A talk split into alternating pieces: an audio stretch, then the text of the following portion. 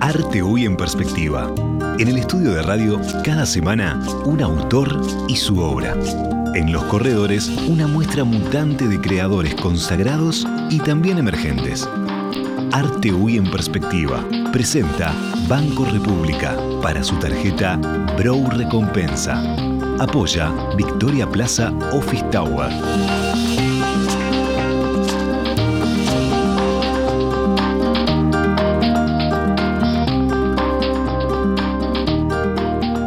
Conversación.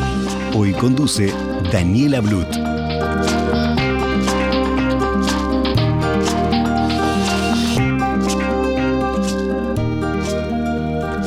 Hola a todos, bienvenidos a una nueva conversación con el artista de la semana. A veces pasa que una persona tiene más de una vocación a la vez y algunas pocas veces pasa que logra llevarlas adelante a todas a la par. Así las distintas pasiones se entremezclan, conviven, se den espacios, se den momentos y se complementan. Algo de eso hay en el recorrido vital y profesional de Leandro Gómez Guerrero, nuestro invitado de hoy, donde confluyen la publicidad, el arte y también la fe. Pero hoy vamos a hablar del arte sobre todo. El arte le gustó desde niño, pero el punto de inflexión ocurrió a los 17 años, cuando el padre Cacho le encargó una obra. Leandro hizo un Cristo acostado en un carrito usando tiza pastel sobre cartón, y ese es el original que dio lugar a la versión que hoy nos acompaña en el estudio. A esa obra le siguieron muchas, sobre todo bajo el paraguas del arte sacro. También le siguieron premios y exposiciones dentro y fuera de fronteras. Pero al mismo tiempo Leandro hizo carrera en la publicidad, tuvo su propia agencia, trabajó en otras agencias y recorrió un camino de hitos y de reconocimientos. En 2019 decidió dejar a un lado la publicidad para dedicarse de lleno a la pintura.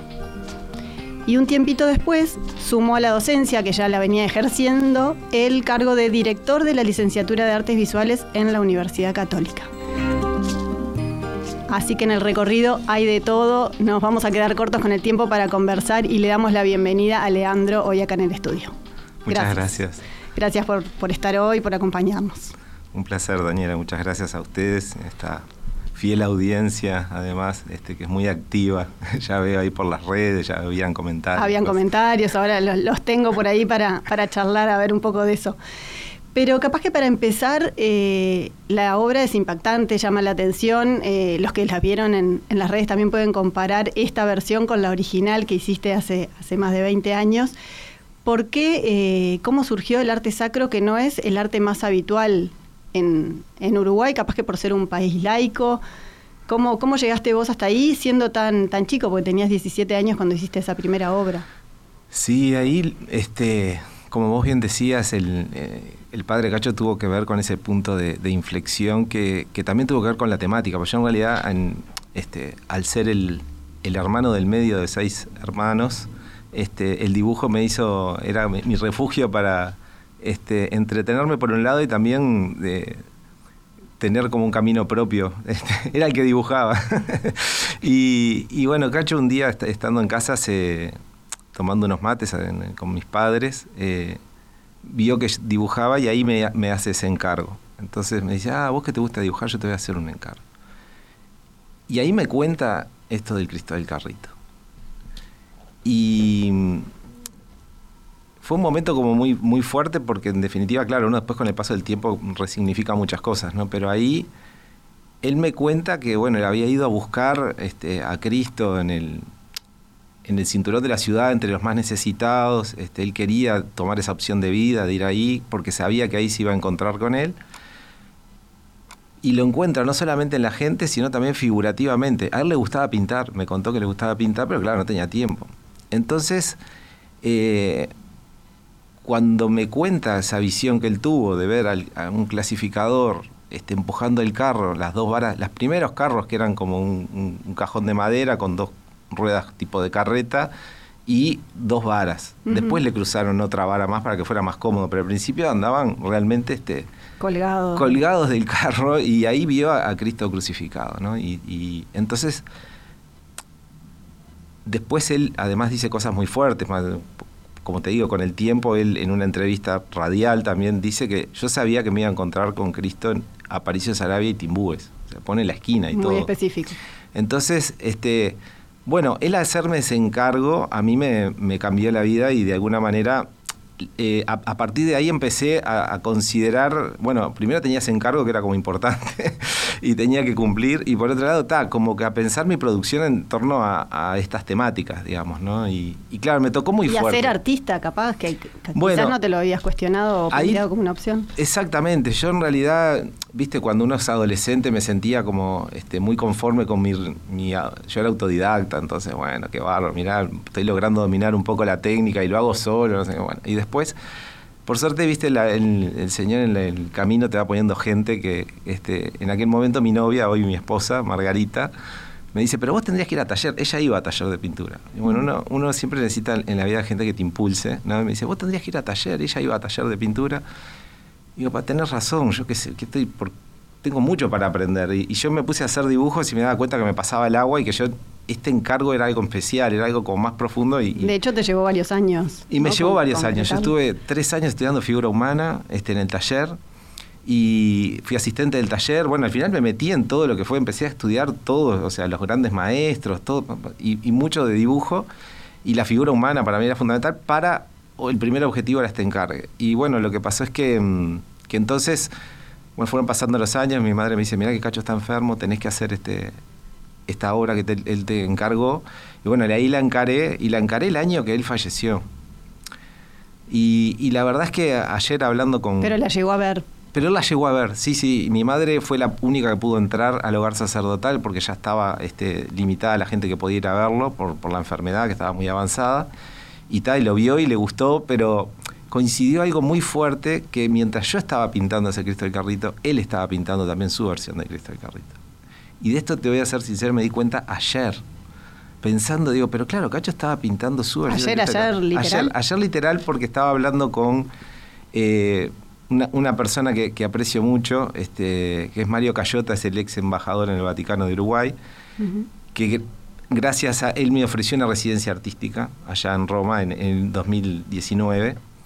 Y, y, gracias a esa residencia, y ayer lo vi para agradecerle, porque la verdad después de la pandemia y todo no había tenido oportunidad de verlo, yo volví con la fuerza para hacer este Cristo del Carrito que estamos viendo hoy. O sea, este, esta nueva versión. Yo sentía que tenía que volver a esta temática.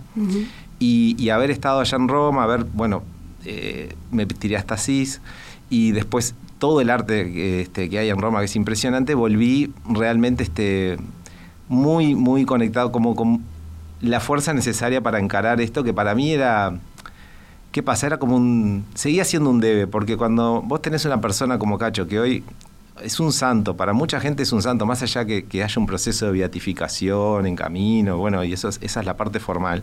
Para los vecinos del barrio es un, santo. Entonces, una persona, y más allá del nombre de santo, no santo, con, ese nivel de bondad, digamos, y de llegada a la gente, que te haga este encargue y que confíe en vos, ¿no? O sea, este, porque era un poco la búsqueda de su vida. Lo vio y confía en un adolescente de 17 años y le dice, vos hacémelo.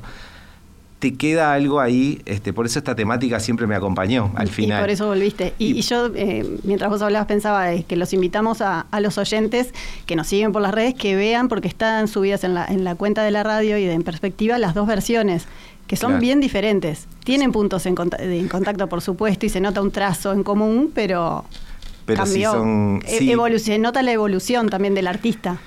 Hay algo, claro, porque en definitiva a mí me salió eso de adentro en aquel momento. Este, yo tenía veintipocos años y, este fue en el año 92 y, y, fue la manera que yo sentí esa obra eh, y reflejaba, creo que es muy fuerte la primera también, lo que me pasó a mí es que yo después, un poco con el tiempo que uno va mirando las cosas, digo, seguramente Cacho quería tipo algo más clásico, capaz que más un Velázquez, ¿viste?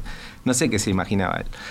Eh, entonces dije, yo tendría que revisitar esta temática desde ese punto de vista. Y ahí te diría que mi inspiración vino más este, en Dalí y, me gustaba la idea de hacer un ángulo exactamente opuesto al del San Juan de la Cruz, que, que hizo Dalí desde arriba yo quería verlo desde abajo, desde los pies, más desde nosotros, más desde María, si se quiere. Y más desde la tierra, como es este Cristo del carrito que está con los pies este, sucios de, andar por la calle y, la tierra, el barro. Entonces ahí surge esta, esta perspectiva que, que, bueno, que fue... Yo tengo mm, e, esta perspectiva, cuando estábamos recién casados, le pedí a mi esposa que me sacara una foto desde los pies y, la base de los pies y todo eso, es, esa, foto, que tenía guardada hace 25 años porque yo quería hacer. Algo con eso. Sí. Y bueno, y ahí de la vuelta de Roma un poco todo cuadró de que, claro, esto era la, nueva perspectiva del Cristo del Carrito. Y bueno, y ahí me tiré al agua a hacerla. A hacer una nueva versión.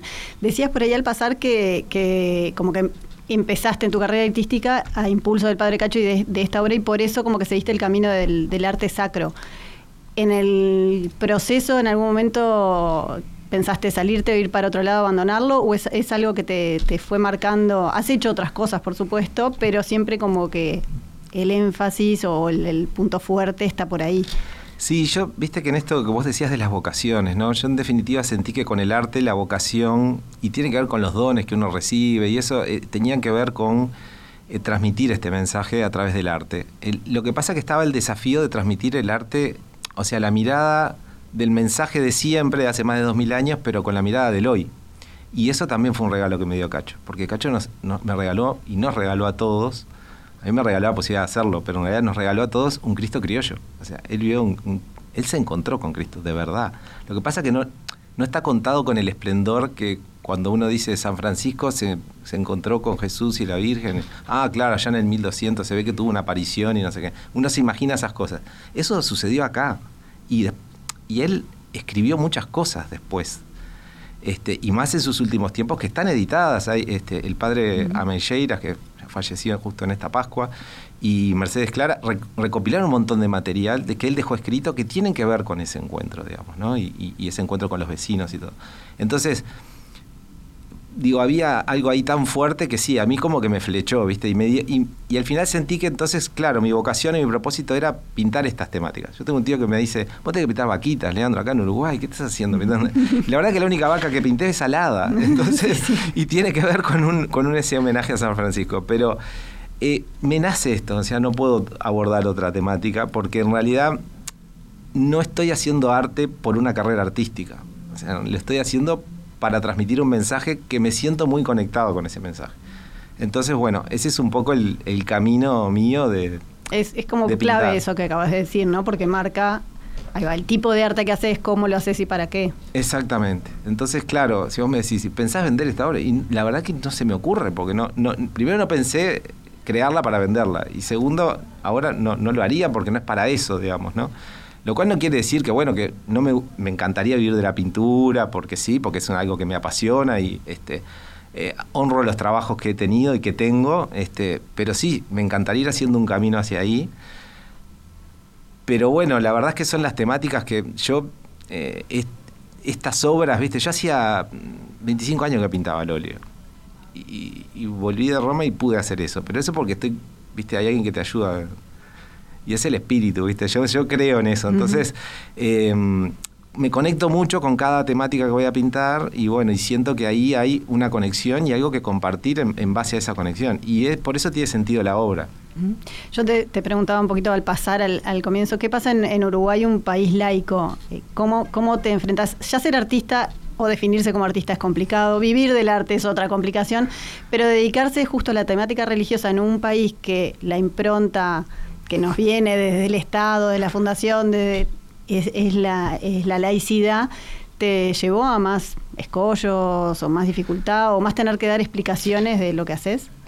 Bueno, hay un poco de eso sí, y también te sorprende que a veces el, que es el poder para mí de, de, la maravilla del arte, ¿no? De que trasciende ciertas barreras, ¿viste? Igual. Como que igual baja hay gente que va a estar de punta y va a estar de punta, pero hay otra gente que de repente igual se acerca a la temática porque yo no quiero obligar a nadie a, que crean nada, simplemente comparto lo que siento y mis creencias. Y después cada uno este, está invitado si quiere, si no, nadie está obligado. Claro, puede seguir Entonces, de largo. exacto, puede seguir de largo, decir esto no me gusta, perfecto. Este, pero creo que ahí este, hay, hay, hay un poco de las dos cosas y hay una oportunidad también. Este, yo me siento un, un punk, un rebelde absoluto, o sea, están arte contemporáneo, pintar arte sacro, bueno, es lo más rebelde que uno puede hacer en este momento, o sea, y encima convencido, porque no es que lo haces porque, no sé, encontraste un curro o algo interesante, mirá, puedo vender por acá. me parece Entonces, eh, es, y bueno, eh, pero mm, creo que, bueno, eso tiene que ver con la esencia del arte que, está en, que el artista trata de, de compartir lo que siente profundamente, y bueno, cada uno tiene sus sus sentimientos y por eso es lindo lo variado de, las propuestas artísticas también, ¿no? Este, pero no, me he sentido que me hicieran bullying, este, pero está claro que no es la temática que, la gente en, principio se imagina que uno está pintando, digamos, ¿no? Que, pero igual sorprende, eh, yo ahora estoy trabajando una muestra nueva que, la estoy ya redondeando y si Dios quiere pronto la, lanzaré que me ha sorprendido de, mucha gente que, de repente no, no tiene. Igual viste, como que llega y, bueno, porque, viste, la esencia del mensaje creo que a veces toca el corazón y, eso trasciende otras cosas. Comentábamos un poco antes de entrar al estudio eh, que en, los posteos de Instagram había varios comentarios y, la verdad que todos eran, yo me anoté algunos, decía notable, impactante, excelente, admirable. Eh, como que genera, más allá de que no sabemos si esa gente cree, en qué cree, tiene profesa alguna religión, eh, la obra como que no te pasa este, inadvertida, no, genera algo en el, otro. Este, incluso eh, que te quería preguntar, un oyente eh, decía que veía en cada una de las rodillas veía un rostro.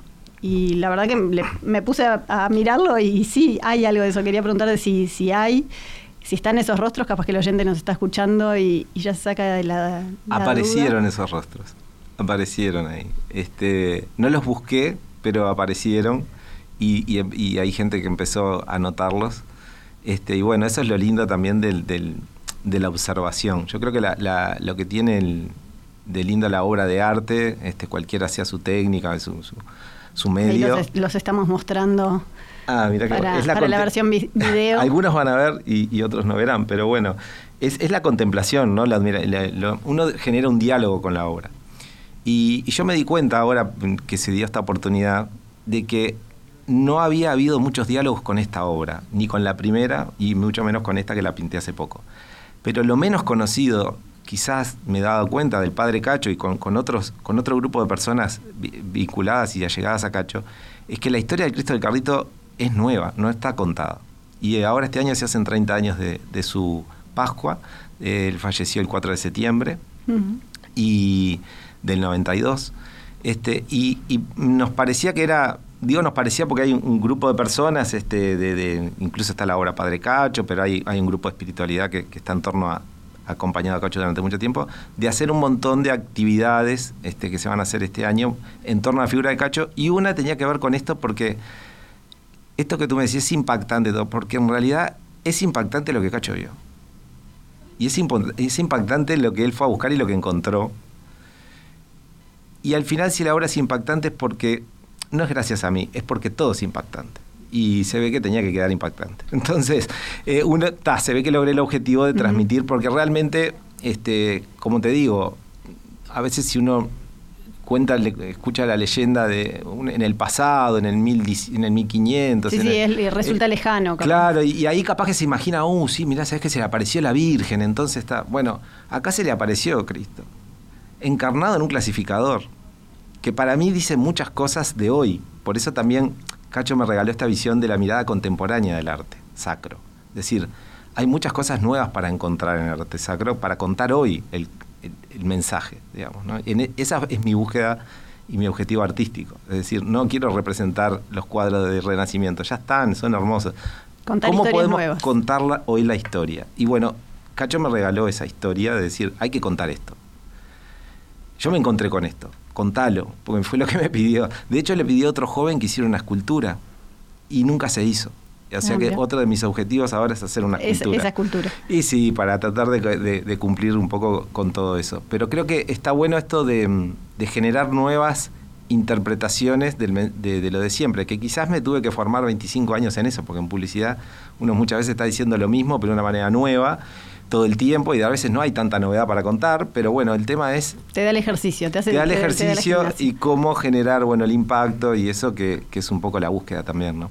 Perfecto. Bueno, vamos a seguir conversando después de la tanda de la publicidad que ya la mencionaste y de una muestra que se llama Animángeles que tengo acá en el catálogo y la verdad que vale la pena dedicarle unos minutos. Volvemos.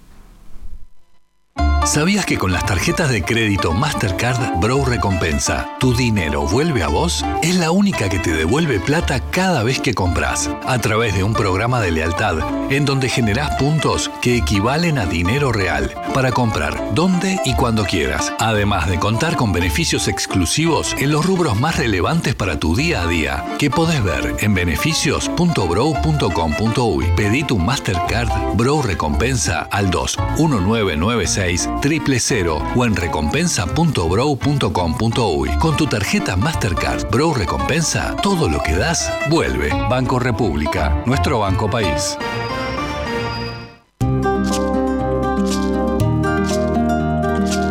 Para comunicarse con la conversación, recibimos vía WhatsApp 091 525252. 52.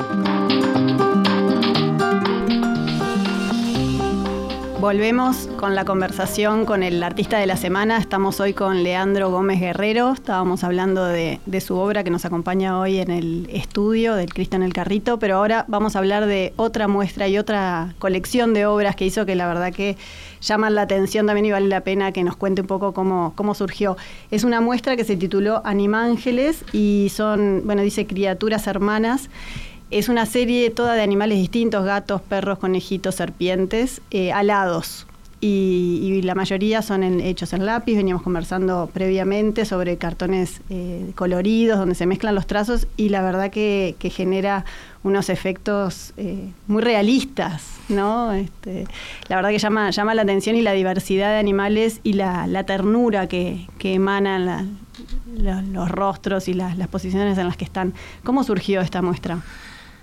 O esta obra, que después fue muestra. Sí, bueno, toda esta, exacto, toda esta temática surge, este, la verdad que yo estaba rezándole a San Francisco porque dejar la agencia y todo eso me da mucho miedo. Le recía a Cacho y le recía a San Francisco también, que, es, que ellos dos tenían mucho vínculo. y, terminé de, hay una oración de San Francisco muy conocida, que, este, eh, haz de mí un instrumento de tu paz, bueno, es, es, muy conocida, la pueden encontrar ahí en Google. Y terminé de, de leerla y me baja esta imagen de animales como ángeles. Pero fue en el, momento, me la anoté. Yo estaba solo en mi casa porque ya estaba en ese desenganche del proceso de desenganche en la agencia. Y me desbordó totalmente. Dije, qué lindo, animales como ¿Por qué animales como ángeles? Me la anoté. Y, yo ya venía haciendo varios ángeles de la guarda, que es una temática que me encanta. Pero, ah, y claro, y ahí entré a caer en la cuenta que San Francisco tenía un vínculo impresionante con los animales, que era como un adelantado de la ecología y de un adelantado del cuidado absoluto respeto por la naturaleza y por, el, por todos los seres. digo, claro, esta temática debe ser la que yo tengo que abordar ahora porque es para ahora. y, me puse a trabajar en eso y la verdad que me desbordó tanto que no me puse a pintar inmediatamente. Me fui a caminar a la playa, yo vivo en el Pinar. Me fui a caminar a la playa pensando, ah, esto está buenísimo por esto, el otro. Y de repente me encuentro con un animal muerto que yo pensé que era un lobo porque era tan grande. Mm. Y era una gaviota que estaba toda estartalada, pobre y la vida estartalada, dije, esto es como un Cristo bajado de, la cruz. Y le saqué una foto, dije, yo voy a hacer una pietad de gaviotas. Porque la temática es esta, es de estas criaturas hermanas que nosotros, estos angelitos inocentes que nosotros estamos haciendo pomada, y bueno, somos nosotros los responsables. En definitiva, somos el hermano mayor que tiene que hacerse cargo. Así surge toda esta muestra que yo pensaba pintar otras cosas cuando eh, pero surgió primero y como que este, citando a Cacho surgió la imperiosa necesidad de, decir tengo que pintar esto y la verdad que pasaron muchas cosas eh, hermosas con, esta muestra este, ¿cuántos animales son en total son 19 eh, son 20 obras. Terminé con el hermano prójimo que en realidad es un niño al lado este, estos niños que vemos en la calle porque bueno es muy lindo que nos enternezcan los animales, pero no nos olvidemos de, del prójimo y del ser humano también. Este, y mm, lo pueden ver en, mi Instagram, es Leandro Gómez G, también en la página web leandrogomezguerrero.com. Eh, capaz que en la radio también hay algunos puestos en, el posteo, ahí está, tenemos. Este, y, bueno, es, un, es una mirada, como tú dijiste, piadosa, o sea, tierna, porque buscaba la ternura, por, porque no quería ser eh, el terrorismo visual de decir, mirá qué horrible lo que hacemos con los animales. Entonces, no, sino más bien justamente generar la mirada piadosa. Ni triste, ¿no? Porque también está como el balado asociado a la muerte o los ángeles asociados a los, seres que ya no están, pero no necesariamente, ¿no? No, esto era más como festivo, si se quiere, más elevado, como darle un, nivel de elevación a estos animales, como decir, bueno, también son criaturas divinas, y, y iba más un poco por ese lado. Este, y la verdad es que pasa que a los niños les encanta, pasa que este, este catálogo terminó siendo parte de la biblioteca del Sacro Convento de, Asís, este, porque cuando pude ir a Asís eh, lo obsequié al, custodio del convento y después me escribió diciendo, mira, ahora forma parte de la biblioteca y para mí fue el mayor regalo. Y ahí estamos viendo algunas de las imágenes. Contanos cómo es el proceso creativo, porque si uno se acerca a la obra, le ve los detalles eh, milimétricos, ¿no? Y, todo, todo es con lápiz. Sí, acá este, la técnica es lápiz acuarelable sobre papel de color. Este es el papel azul, o sea, el del fondo del perrito y, lo intervengo con lápices acuarelables este, con tonos claros y oscuros, pero jugando con el fondo del papel. O sea, es como que iluminas y oscureces. Ese, es un poco el juego. ese, mismo papel y son todos distintos, ¿no? Anaranjado, violeta, marrón. Exacto, lila. Entonces iba buscando el color de acuerdo a la temática y al animal y también iba haciendo una búsqueda de, de gestualidad del animal. Entonces sí hice mucha búsqueda de de fotos. El primero que desencadenó todo fue mi perrito, que, dormía tipo pelotita, así como el que está ahí, y me dio una ternura impresionante. Dije, bueno, este parecía un corazoncito, ¿viste? Como duermen a veces los perros, que es increíble. Enroscado. este, y después fue un poco toda esa búsqueda, y me pasaron cosas fuertes, porque yo iba pintando este, de repente. Y ahí tenemos una vaquita finalmente. La vaquita, acá está, que se la mandé a mi tío. pero le mandé, una vaquita, le dijiste. Claro, primero le mandé la cara solo en el proceso, y después le mandé con alas. Y dije, bueno, esta es como quedó realmente. Este, pero mm, él siempre me ha apoyado mucho y, le gusta. Y, ahí fui trabajando, yo que se estaba pintando la, hermana abeja y en Londres manifestación de gente eh, con disfrazada de abejas por todo lo que estaba pasando. Estaba pintando el, hermano pez y aparecen cientos de miles de peces acá en, nuestro, en el puerto, en el cerro, porque no se sabe bien si qué era, si era cianobacterias, no sé qué tal.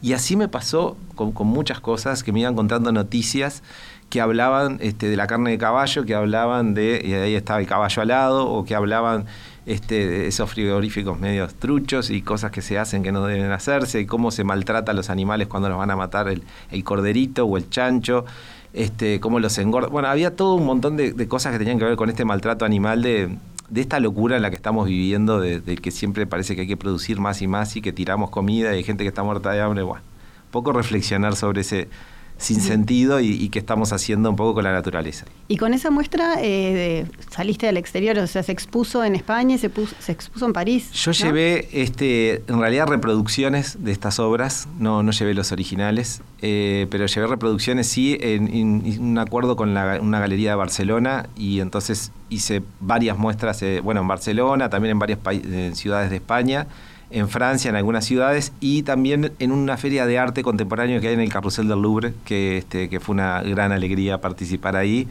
Y la verdad que... ¿Fue solo tu obra o fuiste tú también? No, estábamos saliendo de la pandemia. Yo la verdad que me parecía más importante que fuera la obra que estuviera yo. Este, algún día, bueno, volveré eh, y capaz que también exponiendo algo, pero era lindo eh, este, tener eh, esa esa oportunidad también de recibir todo lo que recibí de, las obras, de la gente. Te iba a preguntar qué, repercusiones tuviste, qué feedback. Y la verdad es que eh, pega mucho. Bueno, hay, la gente más religiosa se acuerda de, todo lo que es Laudato Si, que es el, cuidado de la casa común, que es la encíclica del Papa que sacó, digamos, fue su, producción última. Eh, después, bueno, en realidad la última Fratelli Tutti, que es todos somos hermanos, pero ese era el cuidado de la, de la casa común, digamos, que tiene que ver mucho con San Francisco, ¿no?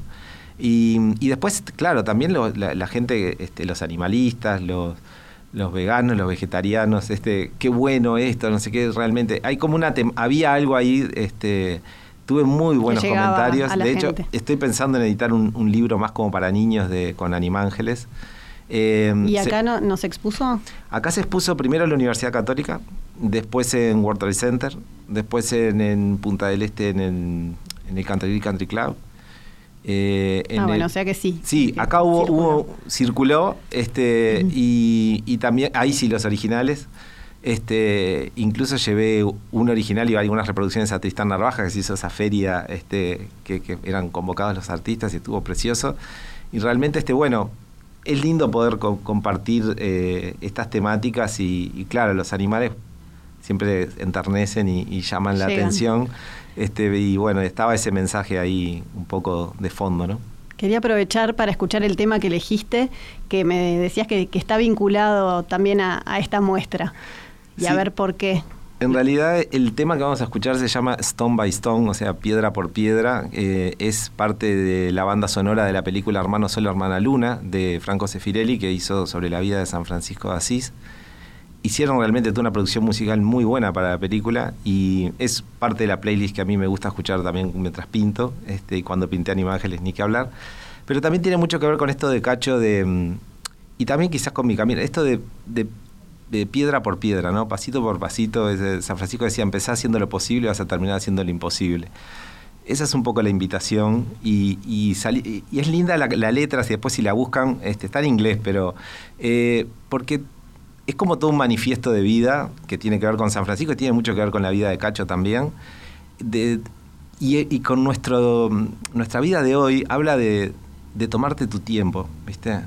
Y que se, nos vivimos en esa vorágine de que parece que si, si, no haces 8 millones de cosas está todo mal. Y en realidad acá te invita a decir, mira, hacer, hacer pocas cosas pero hacerlas bien. Este, y eso te va a dar felicidad. Y realmente es así. Entonces, funciona. Funciona. Entonces me parecía bueno compartirlo porque, bueno, tiene todos esos, esos contenidos, esos mensajes. Ahí la estamos empezando a escuchar.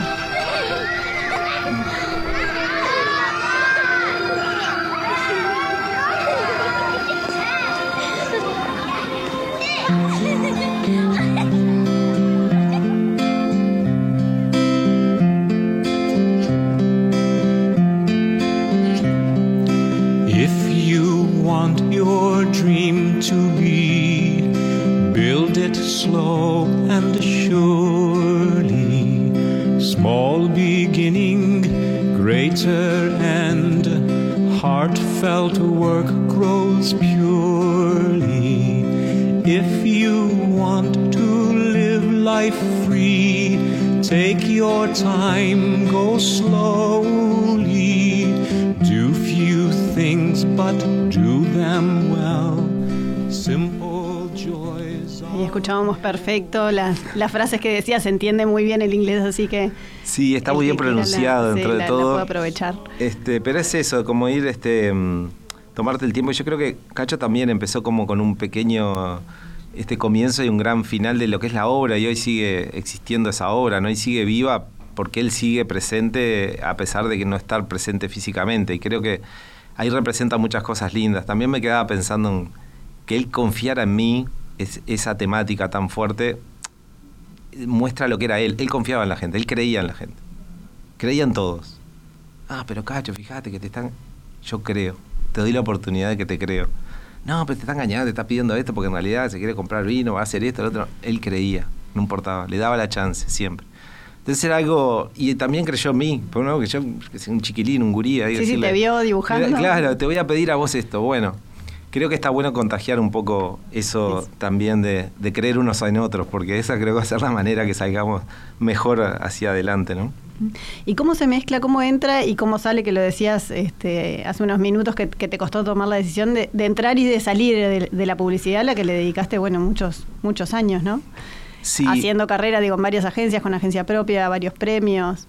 Y bueno, un ritmo totalmente diferente a, al, del artista y al de la fe también, ¿no? Total, eh, sí, un, ritmo muy acelerado, obviamente, eh, donde lo que importa obviamente es el prestigio, este, la búsqueda de, bueno, dinero, por supuesto, y, como todo, bueno, rubro que, necesita, facturar y lo que fuera, pero, pero sí, había mucho de, de este universo este, que en realidad doy gracias de haberlo vivido, de, haber podido vivir muchas experiencias muy fuertes y muy importantes para darme cuenta que eso no era lo importante para mí. O sea, haber ganado el primer León en Cannes para Uruguay eh, me, saqué un problema de arriba, de bárbaro, pero esto no es, no va por acá. Este, y tengo el, gusto, el honor, digamos, de que hay gente que sigue confiando en mí. O sea, yo tengo anunciantes que hoy asesoro O sea, seguís este, vinculado, no seguís en, no sigo en, la, máquina de picar carne. En la locura de de, repente de las 8 horas, que en realidad son 16 y que en realidad, bueno, a veces tenés fin de semana, a veces no tenés. Y entonces, eso eh, di un paso al costado porque creo que después de 25 años dando mi mejor esfuerzo, necesitaba ampliar mi creatividad en otros horizontes. Este, mi esposa escribe, queríamos hacer algunos proyectos juntos escribimos algunos guiones, cosas este, que, están dando ahí su fruto. Eh, quería a, pintar, quería también este, soñar otro tipo de proyectos. Este, estoy colaborando con la obra Padre Cacho, eso yo tenía ganas de tener tiempo para hacer esas cosas.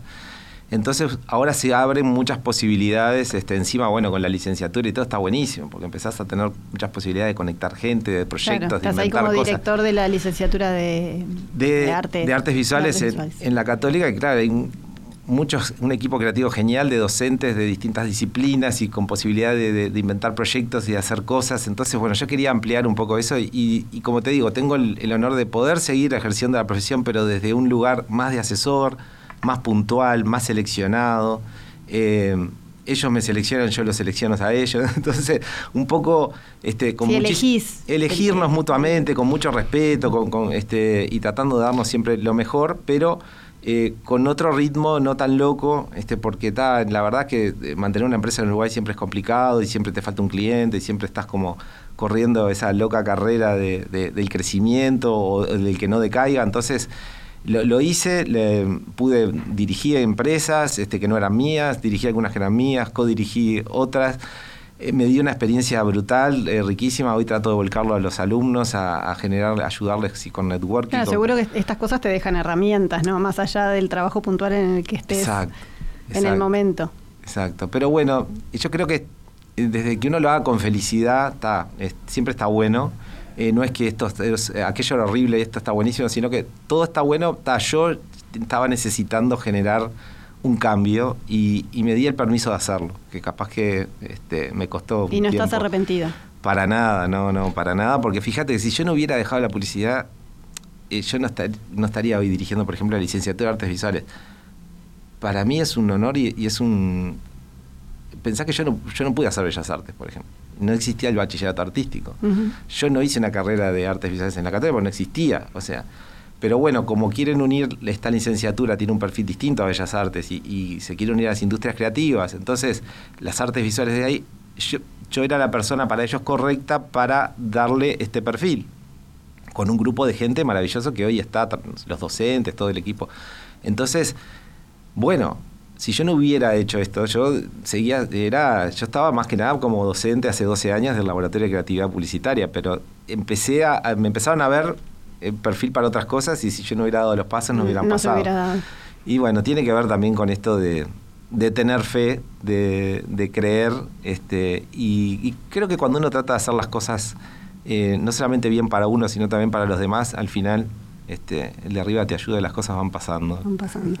Y sobre eso, sobre las cosas que van pasando, contanos en qué proyectos estás, qué, proyectos estás entre manos, con alguna muestra o ahora que salimos de la pandemia, que bueno, o, salimos o salimos de una parte. Una parte, ojalá que, salgamos bastante seguido. Este, mira, ahí con respecto al, al, Cristo del Carrito, como es algo nuevo y que también se dio en plena pandemia, este, esta obra.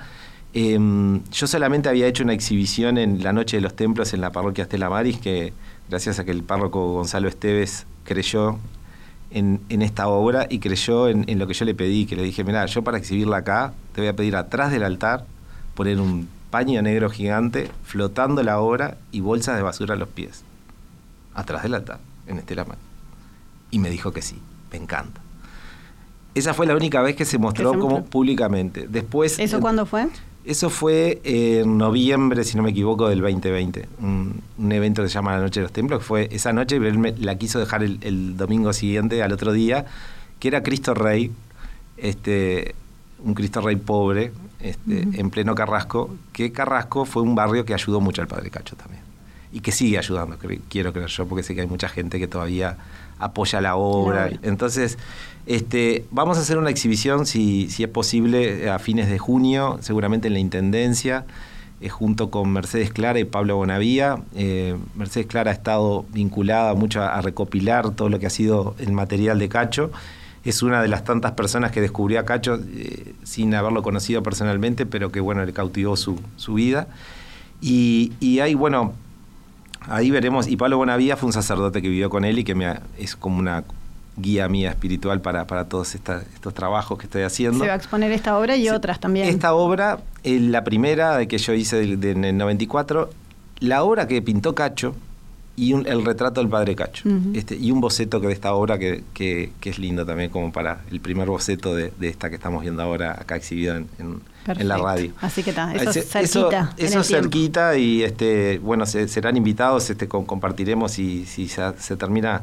Y por supuesto porque el, gran punto acá es volver a hablar de los clasificadores y toda esta lucha tan importante que, dio Cacho y que, sigue vigente, que se han dado muchos pasos, pero todavía hay mucho que dar. Creo que lo lindo es dignificar esta tarea. Este, un Cristo clasificador es, en realidad a mí lo que me gusta de este Cristo del Carrito, que es un Cristo que pasa por la ciudad y recogiendo nuestras miserias y dándonos la oportunidad de, de, limpiarnos y de empezar de nuevo, ¿no? Este, mejores y eso y pero todos los días va recolectando. Entonces, bueno, también hay algo de esa actividad que se empieza a dignificar, que empiezan a verse como agentes este, ecológicos y que entonces eh, bueno, hay mucho para... Como disparador de... Exacto, poner la temática en la agenda este, desde esta visión de, de, lo que Cacho ayudó en el barrio, pero hay mucho que, se está haciendo. Perfecto. Y después, bueno, yo quería hacer un Via Crucis del Cristo del Carrito, que seguramente capaz que más adelante pueda hacer. Y después esta muestra nueva que te digo que estoy por lanzar, así que veremos varios proyectos. Bueno, estaremos atentos a las novedades. Muchas gracias, Leandro, por, por habernos acompañado hoy en este espacio de la conversación. Muchísimas gracias a ti, Daniela, y a, todo el equipo por la invitación. Y, este, y nada, un gusto. Eh, y gracias a la audiencia por las hermosas este, palabras que han compartido también. Quienes quieran volver a escuchar esta entrevista y también las otras entrevistas del ciclo lo pueden hacer en la web de Radio Mundo y en las redes van a encontrar más información, hay varias fotos de, Leandro también ahí para los que se quedaron con ganas de mirar más y pueden dejar sus comentarios. Muchas gracias.